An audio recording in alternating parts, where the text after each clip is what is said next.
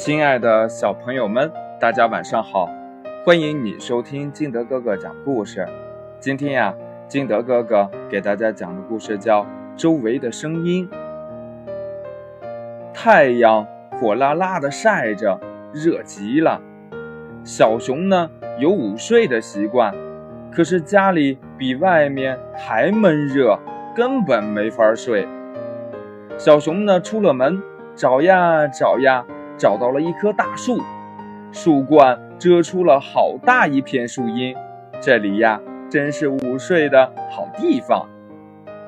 小熊呢在树下躺了下来，可是呢小熊没有办法入睡，翻来覆去就是睡不着，因为呢他觉得周围呀有很多的噪音。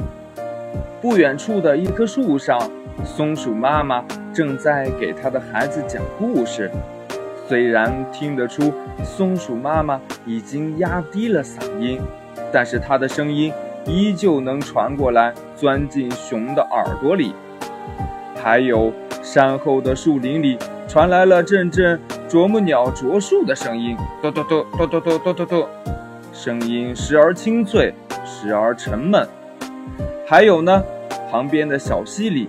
溪水哗啦啦的响声没停歇，这小熊就很烦呀，直叹气。唉，这么好的地方却这么吵，这让人都没法入睡了。这时候来了一只河马，河马问熊：“呃，小熊你好，呃，请问我可以在这里午睡吗？”“当然可以呀。”小熊说道。哎，谢谢您。河马说着，他躺了下来。可是这里很吵啊，这根本没有办法入睡呀。小熊说：“呃，是有声音。”河马听着，没事儿，可以入睡的。河马说：“呀，您听呀，这松鼠妈妈的声音多温柔，像在讲晚安故事。”小熊听了听，激动地说：“哎，真的啊！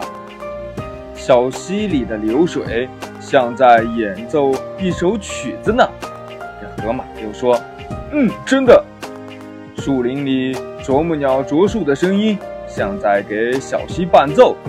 河马又说：“嗯嗯嗯，真的，真的，真的。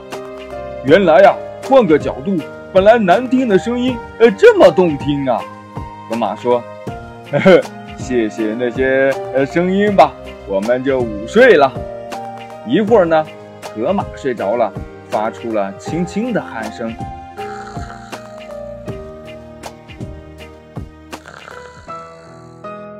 又一会儿，小熊也睡着了，发出了响亮的鼾声。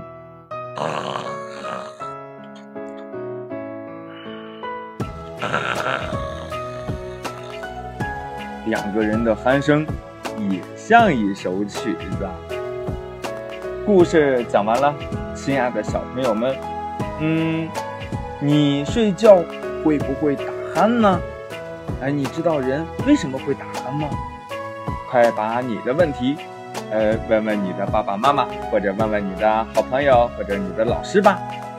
好了，今天的节目呢就到这里。喜欢听金德哥哥讲故事的，欢迎你下载喜马拉雅，关注金德哥哥。